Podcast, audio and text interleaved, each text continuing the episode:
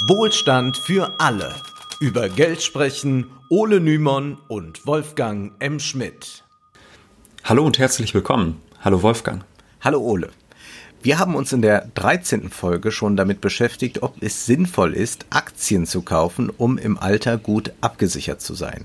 Und wir waren gelinde gesagt eher skeptisch. Aktien und auch Rentenfonds haben immer Risiken. Das Unverhoffte kommt öfter, als man denkt. Wer in Aktien investiert, der braucht mitunter starke Nerven. Ja, und damit die Bürger sich aber doch mehr trauen, sich auch mal auszuprobieren, auch mal an den Finanzmärkten zu investieren, werden Produkte angeboten, die weniger volatil sein sollen. Mit dem Begriff Volatilität wird an der Börse die Intensität von Kursschwankungen beschrieben. Also es gibt ja Aktien, die verdoppeln und verdreifachen, verzehnfachen ihren Wert innerhalb von Stunden, verlieren ihn danach wieder und steigen dann wieder rasant in ungeahnte Höhen. Das heißt, die haben eine hohe Volatilität. Andere Aktien hingegen verändern sich kaum. Schauen wir uns zum Beispiel die Performance, so heißt das, äh, der Siemens-Aktie an äh, in den vergangenen fünf Jahren, dann ist die Aktie ziemlich stabil geblieben.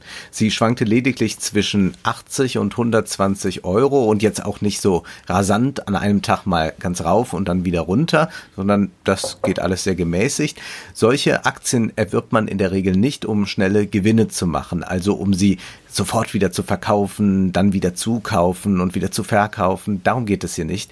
Das lohnt sich da nicht so sehr. Es geht vielmehr darum, dass der Aktionär auf eine gute Dividende hofft. Das heißt auf den Reingewinn, der von einem Aktienunternehmen dann an die Aktionäre ausgeschüttet wird.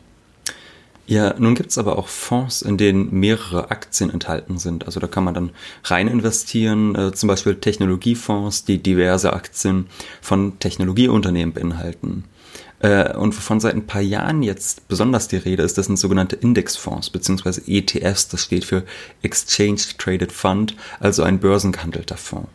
Wer ein bisschen Geld auf der Bank gespart hat, der hat vielleicht schon einen Anruf bekommen oder wird vielleicht bald einen Anruf bekommen und dann gefragt werden, ob man vielleicht schon mal was von ETFs gehört hat.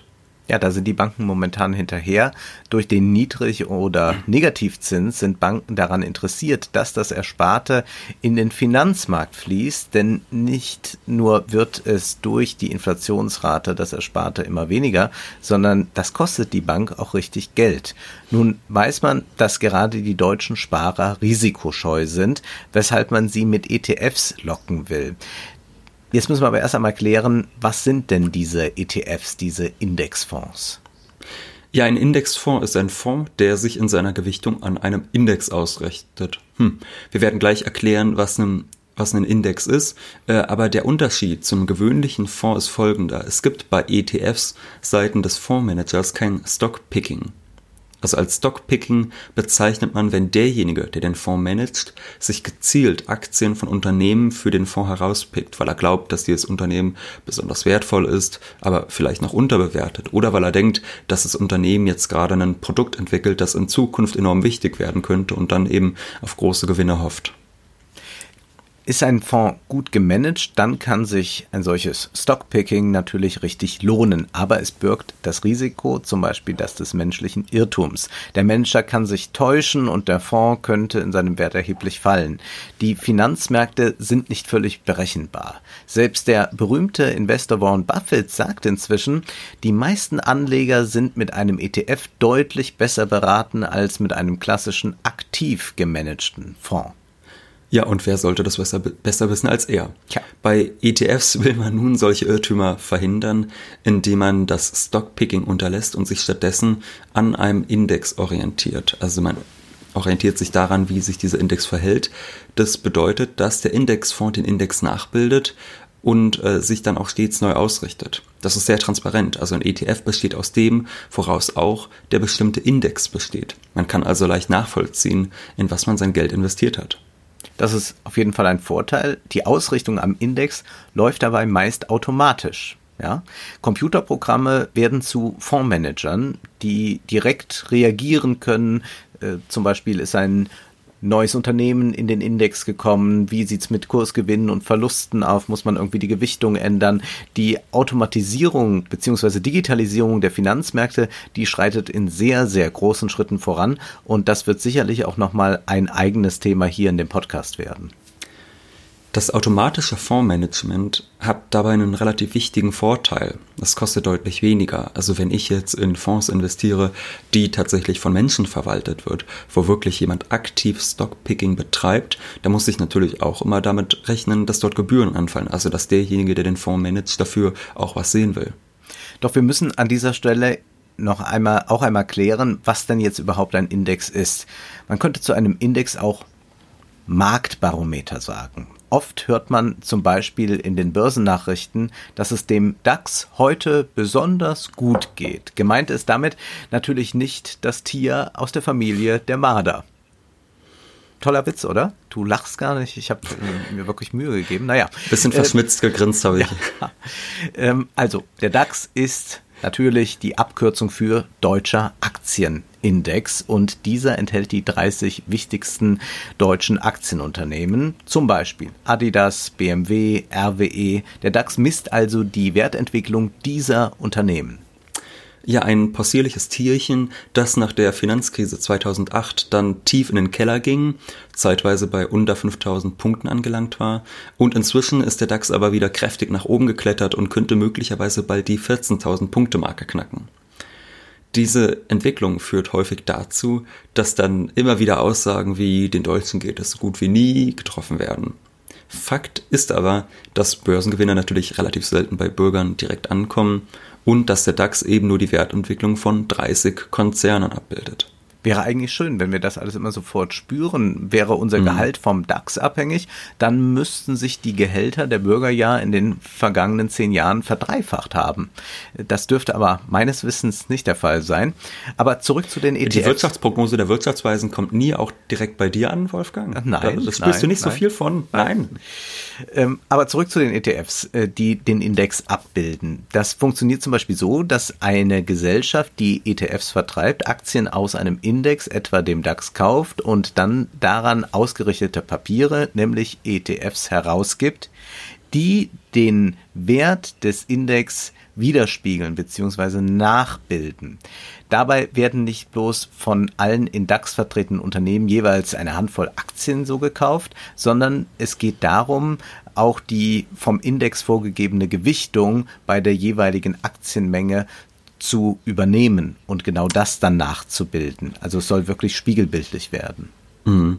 Also wie Aktien werden dann diese ETFs, diese Nachbildung der Index an der Börse gehandelt und können somit zu den jeweiligen Geschäftszeiten der Börse geh- oder auch verkauft werden.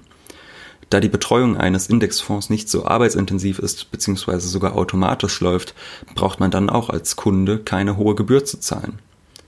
Klar, ein kleines Häppchen will die Bank dann schon haben, von der man das erwirbt, aber allzu viel ist es nun nicht. Äh, es gibt auch vielleicht eine kleine Differenz beim An- und beim Verkauf von ETFs, aber das ist alles überschaubar. Inzwischen gibt es auch sogenannte ETF-Sparpläne. Da kann man automatisch monatlich einen bestimmten Betrag in ETFs anlegen. Nun kann ja bei manchen Indizes der Verlauf äh, so eine recht ruhige Angelegenheit sein. Das in ETFs investierte Vermögen steigt in einem Tempo, das der Index vorgibt. Doch man kann auch ETFs mit mehrfachem Hebel erwerben. Und das ist tatsächlich dann so wie die Hebelwirkungen der Physik. Ist der Hebel lang genug, dann kann man auch schwere Gewichte spielend damit heben.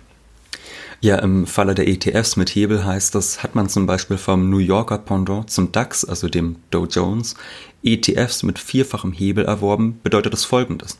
Nehmen wir an, der Dow Jones hat einen guten Tag, steigt um 3%, dann steigt unser ETF nicht auch um 3%, sondern um 4 mal 3%, also um 12%.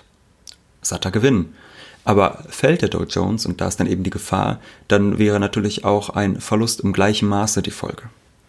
ETFs sind aber kein gänzlich neues Phänomen. Hebelwirkung sowieso nicht. Das gab es schon äh, sehr, sehr lange und wir werden auch, glaube ich, darauf nochmal gesondert eingehen müssen, wie das eigentlich funktioniert mit mehrfachen Hebel an der Börse, wo da der Sinn ist, wie das eigentlich dieses Konstrukt funktioniert. Aber erstmal sollten wir ganz kurz in die Geschichte blicken der ETFs. Tatsächlich gibt es frühe Formen schon in den 50er Jahren, also da hat man auch schon überlegt, man müsste eigentlich Fonds entwickeln, die irgendwie das äh, widerspiegeln, was im Index vorfindlich ist. Schon damals dachte man über, darüber nach, nämlich das Risiko zu streuen und damit das Risiko zu minimieren. Das ist ja immer die Idee bei einem Fonds. Man hat nicht mhm. einfach eine Aktie, sondern mehrere, ganz, ganz viele und damit, wenn eine fällt, dann ist nicht gleich alles verloren. Indizes sind ja bereits Sammelbecken von Aktien. Warum also überlegte man sich, richtet man nicht gleich einen Fonds danach aus. Immer ging es darum, eine Alternative zum Stockpicking zu finden. Angenommen wird dabei dann auch von den Verfechtern äh, gegen das Stockpicking, die sagen, naja, also der Markt selbst hat so eine unergründliche Weisheit und die kann äh, ein Einzelner, der einen Fonds managt, überhaupt nicht durchschauen. Und am Ende wird der Markt das schon selbst regeln und wird äh, einen zu Reichtum führen. Nun, äh, das stimmt manchmal und ganz oft dann aber auch nicht. Aber jedenfalls 1992 kam mit dem Oppenheim DAX Wertefonds der erste auch für deutsche Kleinanleger zu erwerbende Indexfonds auf den deutschen Markt. Ja, und es gibt nicht nur ETFs, die beispielsweise den DAX oder den Mittelstands-DAX, von dem immer ein bisschen weniger die Rede ist, oder meinetwegen den Dow Jones nachbilden, sondern es gibt auch Indexfonds für andere Märkte, also für den Geldmarkt, für Währungen, Rohstoffe, Immobilien. ETFs gibt es also in diversen sogenannten Anlageklassen. Und gerade bei Rohstoff-ETFs zeigt sich, wie problematisch solche Finanzprodukte sein können. In den letzten Jahren hat sich gezeigt, dass durch Rohstoff-ETFs riesige Kapitalflüsse auf Rohstoffmärkte gelenkt wurden und das verändert dann die Preise von etwa Kaffee oder Kakao ganz erheblich.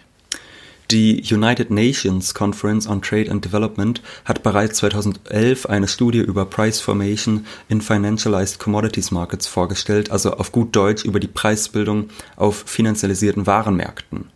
Laut dieser Studie haben Hedgefonds, also dieser werden aktiv verwaltet und börsennotierte Indexfonds, ETFs starke Auswirkungen auf Rohstoffmärkte. In dem Paper heißt es, die Finanzialisierung hat die Funktion von Warenmärkten stark beeinflusst. Aufgrund der steigenden Beteiligung von Financial Players in diesen Märkten haben sich die Eigenschaften der Informationen, die die Preisbildung antreiben, verändert. Entgegen der Annahme der Theorie eines effizienten Marktes basiert die Handelsentscheidung der meisten Marktteilnehmer nicht auf der Grundlage von Angebot und Nachfrage. Sie behandeln auch Aspekte, die mit anderen Märkten oder der Portfoliodiversifizierung verbunden sind. So entstehen falsche Preissignale auf den Märkten. Das heißt, die Lehre, wonach der Preis eines Rohstoffs durch das Verhältnis von Angebot und Nachfrage entsteht, kann durch ETFs oder eben Hedgefonds außer Kraft gesetzt werden. So kann es zu Preisexplosionen kommen, nur weil kräftig mit ETFs gehandelt wird. Doch es gibt noch viel mehr, was man bei ETFs kritisieren sollte. Ja, ETFs sind mittlerweile ein globales Phänomen. Mehr als 5 Billionen Dollar sind weltweit in ETFs investiert. Vermögensverwalter wie BlackRock, wir haben schon häufiger über BlackRock gesprochen, äh, dessen Indexfonds iShares heißt, die verdienen damit gerade horrende Summen und nehmen auch auf die Politik starken Einfluss, was wir hier in Deutschland besonders schön dann an Friedrich Merz sehen können, damit immer mehr Bürger in ETFs investieren.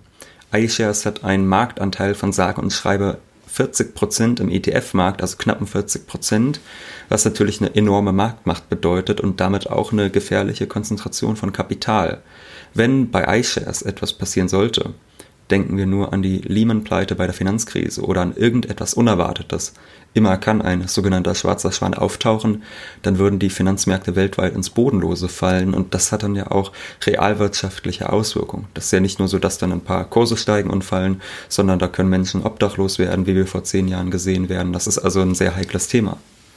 Was jetzt also gerade noch durch diese Diversifikation, durch dieses genaue Austarieren dessen, was gerade im Index vorgeht und das dann abzubilden, was da noch so konservativ, so vernünftig, so sicher aussieht, das könnte sich dann auch als Katastrophe entpuppen.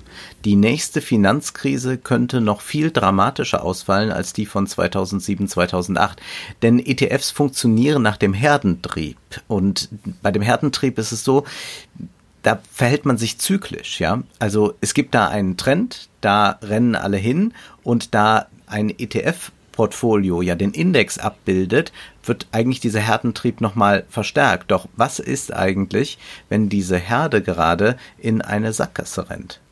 Ja, die Gefahr von Blasenbildung kann da relativ groß sein. Und wenn so eine Blase platzt, dann kann auch äh, das relativ schnell bedeuten, dass die Indexfonds am Boden sind. ETFs sind deshalb beliebt, weil sie eine Sicherheit versprechen, die sie aber eben nur dann halten können, wenn sich alles positiv entwickelt. Kommt es jedoch zu einer Krise, und diese kann auch außerökonomisch hin, äh, hergeführt werden, also zum Beispiel durch einen Krieg oder einen Anschlag wie im Jahr 2001, äh, dann hilft auch der beste ETF nicht mehr. Also im Gegenteil sogar. Wenn der DAX fällt, dann kann ein DAX-ETF nichts anderes tun, als auch zu fallen.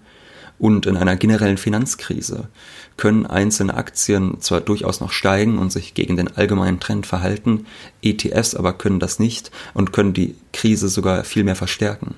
Also Vorsicht ist angebracht und deshalb ist es unglaublich fragwürdig, Kleinsparern so einfach ETFs zu empfehlen und zu sagen, jetzt haben wir hier was ein ganz sicheres Finanzprodukt, äh, haben sie keine Angst mehr vor der Börse. Ja, ja, da werden äh, schlimme Dinge gemacht, da wird viel gezockt und so. Aber hier das, das ist äh, eigentlich nur so ein Sparbuch 2.0. Ja, Sie können da so eine wunderbare Wertentwicklung sehen. Also sofort sind dann natürlich auch Statistiken zusammen. Man kann sagen, aus den letzten paar Jahren stimmen die auch. Ja, mhm. also da ist jetzt gar nicht dran zu rütteln, sondern da gibt es viele ETFs, die da was einbringen. Sieht man mal von den problematischen Dingen, die dahinter stehen, auch geopolitisch und so ab. Dann kann man sagen, ja, es gibt da äh, eine, eine eine Möglichkeit, äh, sein Geld äh, vor der Inflation zu retten.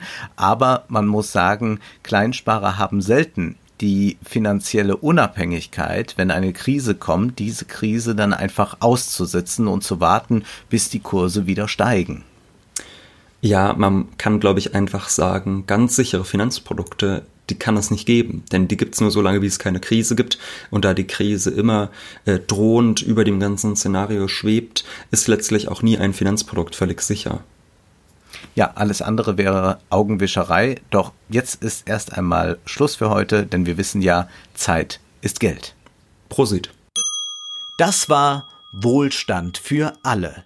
Ihr könnt uns finanziell unterstützen über paypal.me-ole und Wolfgang oder über die in der Beschreibung angegebene Bankverbindung. Herzlichen Dank!